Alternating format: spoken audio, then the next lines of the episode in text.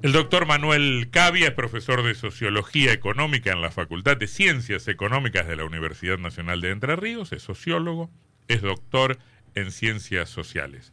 ¿Qué dice, doctor? ¿Cómo anda? Acá andamos, muy bien. ¿Eh? Tenemos que decir feliz día primero. Feliz ¿Eh? día del sociólogo. Es, es, verdad porque es el... ¿Lo saludaron mucho? Porque la gente no sé si sabe que es el día del sociólogo. Eh, digamos, entre colegas, este, mm. dentro de la carrera de sociología de la UNL, hubo mm. algún Después, bueno, este, no, no, no, no, no hubo mucho alboroto, digamos, en mm. alrededor de la fecha. Claro. Eh, ¿dónde, se, estudia sociología acá cerca? Acá cerca se estudia en la Universidad eh, Nacional del Litoral, en la Facultad de Humanidades. Facultad de Humanidades. En el Pozo, que es antes de ingresar a Santa Fe, digamos, ahí está la, la carrera de sociología desde el año 2003. ¿Y cómo anda esa matrícula? ¿Qué sabe? Eh, bueno, las matrículas están muy afectadas, digamos, este, eh, las matrículas en ciencias sociales en general están muy afectadas, digamos, igualmente siempre hay un folclore en el mundo universitario que siempre aparecen este, eh, números que no, no, no, se compatibilizan mucho. Al final, digamos, después cuando uno va al aula, digamos, se encuentran cosas distintas, pero... Hay, hay como, están como los padrones partidarios un poco inflados los números es, posible, digamos, es, posible que así sea, digamos, pero en general eh, hay una matrícula que se, se, ve reducida. Por ejemplo, cuando ingresé en la Facultad de Ciencias Económicas era una matrícula de 1.300, 1.400 estudiantes de contador. Pero para contadores, ¿no? Hoy son 300, 400 y se mm. completa con un número importante de otras tecnicaturas y, mm. y, y, otras carreras universitarias. Es decir, este, el mundo universitario está... Sí, no, no, yo preguntaba específicamente por por sociología. Este año salió un informe en febrero, creo, yo lo vi en el diario Clarín, donde decía que eh, sociología y periodismo son las dos carreras con más graduados arrepentidos. Mira vos. Así que podemos compartir la mesa acá, podemos, podemos compartir la angustia. Lo de comunicación lo entiendo perfectamente. No sé por qué los sociólogos deberían arrepentirse de su condición. No, no, en general, este, en lo personal ha sido una una decisión tomada en su momento, digamos, yo cursé en la Universidad de Buenos Aires, este, realmente no, no es una, una profesión que volvería a elegir. ¿No? Volvería a ah, elegir, volvería, a elegir, digamos, porque no sé, vos viste que hay, hay como esas personas que dicen, yo si naciera volvería a hacer exactamente lo mismo. Yo la verdad que... Que no. Eh, que no, no, no. no pero no, en todo, pero, en, alguna cosa en, el caso de la elección este, profesional sería una de las pocas cosas que volvería a ser tal cual, digamos. ¿Para qué sirve un sociólogo? Bueno, un sociólogo es muy importante para poder comprender los cambios y transformaciones que se producen en el mundo social. Eh, tiene una sólida formación metodológica y en general estadística y hoy más informática, digamos, en, todo el tema del procesamiento de información y de datos. Y eh, los cambios y transformaciones que se producen en el mundo requieren cada vez más de la mirada y la interpretación de eh, personas del mundo de las ciencias sociales, que son variadas y diversas. Claro. Pero en particular la del sociólogo aporta esos cambios y esas transformaciones se van produciendo en el mundo social. Hay que, hay que recordar que es una disciplina que aparece a finales del siglo XVIII, comienzo del siglo XIX en un mundo de cambios y de transformaciones. Estaba derrotándose o cayéndose el mundo feudal y emergiendo eso nuevo que no se comprendía muy bien qué era, que era eh, lo que después se cristalizaría definitivamente como el capitalismo, con sus nuevas formas de trabajo y de producción. Que había que entenderlo. Había que tratar de, entender esos cambios y transformaciones en un mundo que había, este, de alguna manera, eh, todo el orden categorial para comprender ese mundo, que era básicamente una mirada eh, religiosa, digamos, este, eh, eh, perdía sentido para comprender ese mundo. Y perdón por la ignorancia que supone la pregunta, pero ¿qué, distingue básicamente a un sociólogo de un historiador o de un politólogo? Bueno, son diferentes maneras de abordar el, mundo social, es decir, el, el, sociólogo se ocupa de los cambios y de las transformaciones presentes y futuras, y el historiador.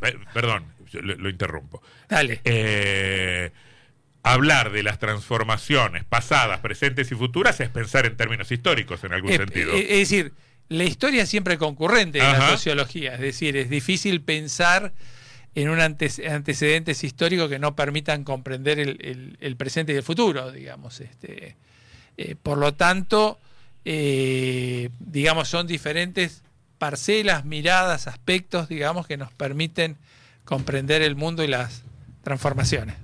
¿Y de qué trabaja hoy un sociólogo? Mucha gente se, se pregunta eso también. ¿Dónde lo puedo ver? Bueno, eh, un sociólogo, digamos, tiene un abanico de posibilidades y de trabajo. En, principio, digamos, este, eh, buena parte del mundo que sostiene el análisis electoral tiene que ver con buena parte de profesionales de la sociología. El mundo público estatal también comprende, digamos, en diferentes áreas sociales, este, diferentes aspectos de la sociología, en áreas de la planificación y de la, y lo organizacional también requiere el aporte de la sociología y sin duda los cambios y transformaciones del mundo digital también requieren la comprensión de tratar de comprender qué es lo que está aconteciendo y sucediendo en, ese mundo. Digamos. Los del marketing y las empresas lo miran un poco de reojo, ¿no? Hay algunos, hay algunos colegas que trabajan en, ese espacio, digamos, pero el sociólogo tiene una eh, formación histórica, metodológica, estadística y sobre todo eh, un conjunto de aspectos de, teoría social, de teoría sociológica que permiten tener una mirada más comprensiva de este mundo. Es decir, este, eh, una cosa es hacer contabilidad social y contar cómo, ya que venían con los jingles, digamos, cómo está posicionado tal o cual candidato. Eso es parte importante, pero es una suerte, yo llamaría de contabilidad social. Ahora, tratar de comprender cómo se producen esos cambios, esas transformaciones, los nuevos fenómenos políticos, las perseverancias de otros, este, el fenómeno, fenómenos propios de la Argentina, los procesos, digamos, de derechización, etcétera, digamos, requieren un orden categorial que permitan comprender esas transformaciones de ese mundo. O sea, vos no estás queriendo decir que, por ejemplo, el efecto Milley lo puede analizar mejor un sociólogo que alguien que esté acostumbrado al mercadeo electoral o encuestas. Es muy probable que pueda hacer esa contabilidad social y contarnos, digamos, que eh, eh, cuál es su intención de voto, cuáles son los sectores sociales, cuáles son los, los, los aspectos etarios más favorables para él. Ahora hay que tratar de comprender, digamos, ese, ese proceso que emerge en la Argentina, digamos, para lo cual tenemos que basarnos en la historia, tenemos que basarnos en las transformaciones. Eh, estamos asistiendo en un, en un momento histórico en el cual hay un cambio de época, cosa que muchas veces el mundo político... Este, ¿Hay un cambio de época? Hay decididamente un cambio de época, digamos. Estamos este, frente a un cambio de época, estamos frente a un fenómeno digital que se desarrolla y estamos emergiendo frente a la inteligencia artificial, que seguramente dejará entre 300 y 400 millones de puestos de trabajo en el término de 10, 15 años, digamos, que se van a transformar. Las formas en que, las cuales las personas se comunican y acceden a la información es absolutamente distinto, cada vez requieren de medias, menos mediaciones directas para, para todo este proceso este, asistimos casi al derrumbe y cierta finalización del proceso de los medios gráficos escritos. Es decir, el, mundo de las comunicaciones es un mundo que se ha transformado sustantivamente, digamos. Entonces, eh, es un sujeto que está mucho más situado dentro de un proceso de individuación. Es decir, los metros cuadrados que rodean las perspectivas de las personas cada vez son más, más pequeños, más cortos. Entonces, este, Estamos más tecnologizados. Estamos más tecnologizados y... Y, eso cambia la eh, sociedad en su conjunto, en tu mirada. claro, implica un cambio de época, un, cambio de establecer las relaciones sociales. Los vínculos sociales son absolutamente distintos. Hoy ya nadie te abraza, alguien te manda un abrazo. Claro.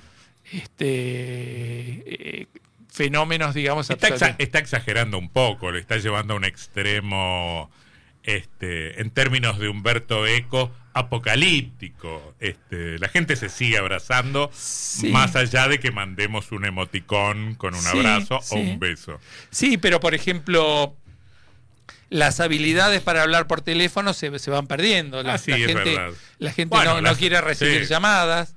Este, los más jóvenes. Este, Ahora hay que mandar un mensaje antes para que atiendan. Claro. Atendeme que te llamo. Pero, que la gente no toca el timbre. Sí, no toca el timbre. Estoy abajo. Estoy abajo. Pero eso es muy importante o, o es una pavada en última instancia. Es, es en todo caso, digamos, este. Es un síntoma de algo. Es, es, es un síntoma de algo de estas transformaciones de, de, este mundo digital y de inteligencia artificial que se viene ahora. Digamos. Uh -huh. Es decir, las personas se vinculan y se relacionan de otra manera. ¿Y la política entendió este cambio o no? O sea, por lo que estás viendo vos ahora con estas incipientes campañas y demás. Creo que no, porque si bien en términos comunicacionales y en términos de acción política las redes y demás aparecen, pero no se entiende cabalmente cuál es el sentido, las formas de refugio que tienen las personas en el mundo de las redes, cómo mm. operan las personas en el mundo de las redes. Digamos. Estamos hablando con el doctor Manuel Cavia, sociólogo, doctor en ciencias sociales, docente universitario. ¿Quién fue de Lepiane? Telepiane es un, digamos, a través de él es que se conmemora el Día del Sociólogo porque un primero de junio de 1899, este señor eh, se le otorga dentro de los cánones de la época, de la universidad de la época, la primera cátedra de sociología en eh, la Facultad de Derecho de la Universidad de Buenos Aires, uh -huh. con la particularidad que es la primera cátedra que se incorpora un plan de estudio. Existían cátedras de sociología suelta, de Juan, Ajá. Pedro, María, digamos que, que, ¿En qué carrera? Más que nada en el resto de Latinoamérica, digamos. Pero existían en algunas en Venezuela, existía alguien que daba. Pero en Derecho, en Abogacía. Pero no incorporado un plan de estudios. Ajá. Esta es la primera. Eh, la primera asignatura de sociología que se incorpora a un plan de estudios. ¿Estamos hablando de qué año? 1899. Un docente de sociología en 1899. ¿Enseñaba qué cosa? Bueno, el caso de Lepiane es, es, un hombre muy, muy, muy particular porque él proviene con algunos vínculos de una familia patricia, digamos, no tanto del padre sino de la madre. Uh -huh. este, él se casará en 1901 con una de las hijas de Nicolás Avellaneda. Ese detalle es muy interesante. Este, la esposa de Avellaneda es una señora llamada, apellidada Migens, uh -huh. pariente di directo de los que fueron, este, del que fue miembro de la sociedad rural. Claro, hasta hace no, y, no el hermano, y, el, Migens, claro. y el hermano de Migens fue el crea, fue, digamos, de alguna manera el, el sociólogo católico uh -huh. a partir de la década del 40, digamos, que fundó la segunda carrera de sociología en la Argentina. Es decir, eh, ¿qué enseñaba? Es muy interesante porque él se gradúa con una tesis que, eh, de abogado en 1891 que se llama Las causas del delito. Uh -huh. Y es un ultra avanzado en la época porque eh, él eh, va a ubicar a la sociología, en primer lugar tenía un cierto conocimiento teórico dentro de las posibilidades de la época. Estoy pensando, ¿Lombroso es anterior? O... Lo, Lombroso Lom... es alguien que él ya eh, deja fuera, lo el, señala. Digamos, lo, lo, señala. Pero lo descalifica o, lo, o, o se aparta. Considera que, eh, digamos, sus, sus, sus, consideraciones teóricas ya están fuera de moda, Ajá. no sirven para explicar el mundo social. Ajá. Este, le reconoce el mérito de haber sido el primer antropólogo social. Ajá. Eh, y cuando él habla de las causas del delito, ¿está pensando en qué cosa? Él está pensando en cosas muy importantes, porque él está pensando, en 1890 eh, se produce eh, la crisis de, de, Juárez Selman. Claro. Entonces, este es, bueno, después sucederán en, en, otros momentos de la historia argentina, es alguien que dice, bueno, yo no les puedo pagar más la deuda externa, digamos. Ajá.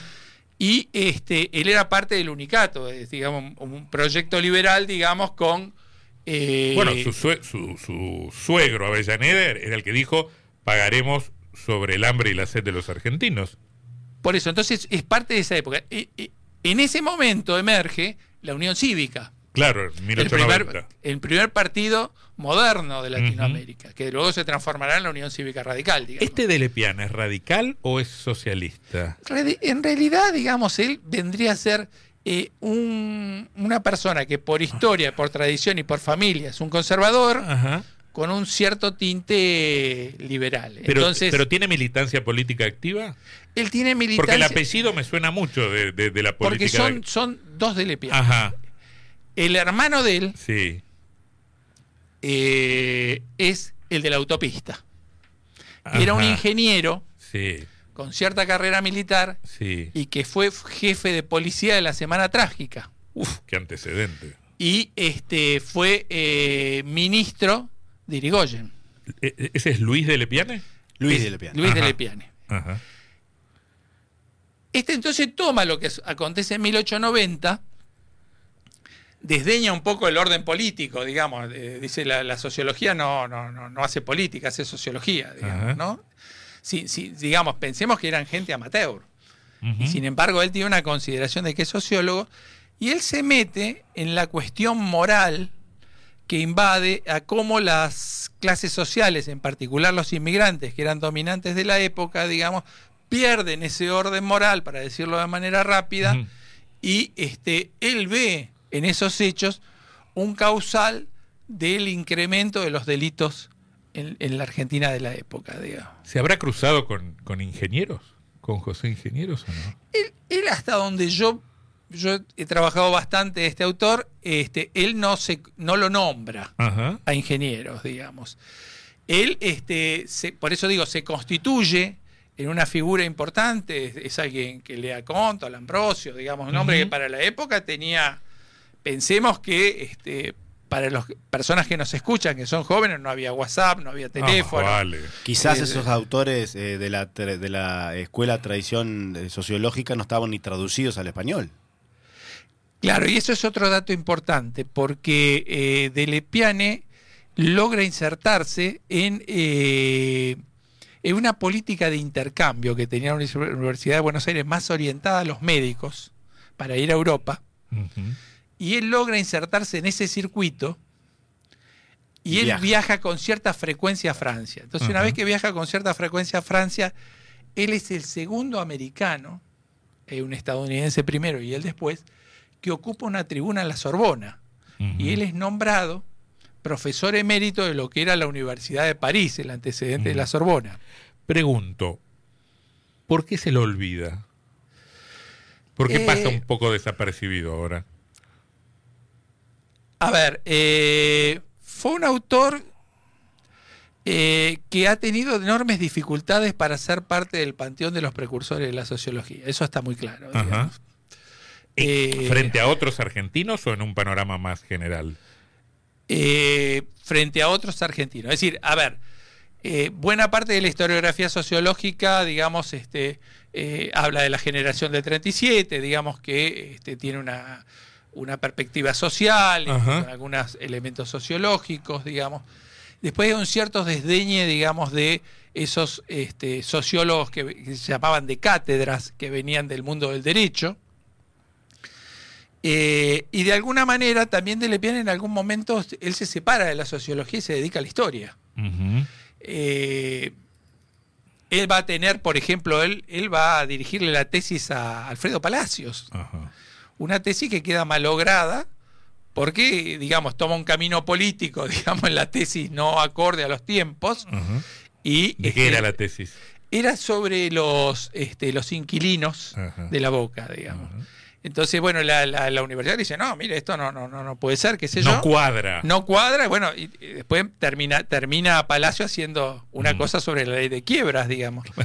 Este, y de, de Lepiani era su director. Ajá. Y, y Palacios tiene una, una, una lectura muy importante, digamos, de elogio a De Lepiane por la defensa que él hizo para que, Mm. bueno, le permitieran presentar Claro. su tesis, digamos. Pero no entra al panteón de los No notables. entra, no entra al panteón solamente, digamos, la, la idea de que fue la primera cátedra y se pierde la perspectiva, digamos, este, él trabaja, hace uno de los primeros trabajos empíricos con, la- con el delito, él se vincula con un señor que era un antecesor de las- de- del centro estadístico que se llamaba Latzinia, digamos, que este, se dedica a recolectar toda información posible y nutre a Delepiane de información sobre los suicidios, Mm. sobre los delitos, es decir, este, se, se vincula este, con lo más granado en términos conceptuales y teóricos, digamos, de lo que podía ofrecer la época.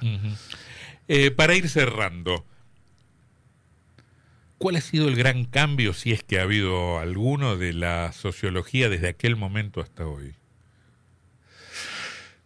Eh, Método, mirada, perspectiva. A ver, eh, ¿qué categorías siguen vigentes? ¿Cuáles, cuáles han bueno, sido? uno de, los, uno de los grandes problemas de la sociología contemporánea, digamos, es que eh, el, el- el mundo social eh, genera cambios que son, muy, para decirlo de una manera rápida y sencilla, que genera cambios que son mucho más acelerados Claro, de la capacidad de teorización que existía en el pasado. El decir, vértigo. si uno piensa este, en un clásico, en Marx, bueno, Marx más o menos por 1845 empieza a pensar ciertas cosas, en 1858 empieza a pensar cosas más maduras, después escribe El Capital, y bueno, buena parte del siglo XVIII y algún del siglo XIX, buena parte del siglo XX, digamos, esas categorías permiten comprender Mm. para ciertos sectores políticos y sociales y académicos las transformaciones del mundo. Ahí hay un gran ejemplo. ¿Yo puedo usar hoy categorías de Marx para analizar este tiempo? se, se puede, bueno, hay, hay todo un debate, porque, es decir, este, hay para cierto mundo de la sociología donde Marx escribió en el siglo XIX que no, tiene, no se emparenta nada ni al siglo XX y menos al siglo XXI. Ajá. Eh, para, para otros autores, este, eh, la sociología, digamos, ya que lo trajiste a Marx, digamos, eh, la teoría del valor trabajo sería importante todavía para seguir pensando las transformaciones que, que- acontecen. Es decir, eh, a diferencia de otras ciencias en la sociología, eh, siempre hay un eterno retorno a, eh, a los clásicos y a las categorías de los clásicos con las añadiduras y actualizaciones que correspondan para poder pensar el mundo de las transformaciones. Tenés que pensar que buena parte, por ejemplo, del instrumental teórico para pensar el mundo del trabajo eh, proviene, digamos, de la post Segunda Guerra Mundial. de- de- de- de- y hoy, digamos, las transformaciones del mundo son absolutamente, del mundo del trabajo son abismales. A mí me recomendaba una profesora, no, pero este tema, el tema del liderazgo, lo tenés que seguir mirando con las categorías de Weber. Y Weber escribió allá lejos y hace tiempo. Eh, y me habla de tres liderazgos distintos. Yo puedo mirar los liderazgos de hoy con el sistema legal racional, con el carismático.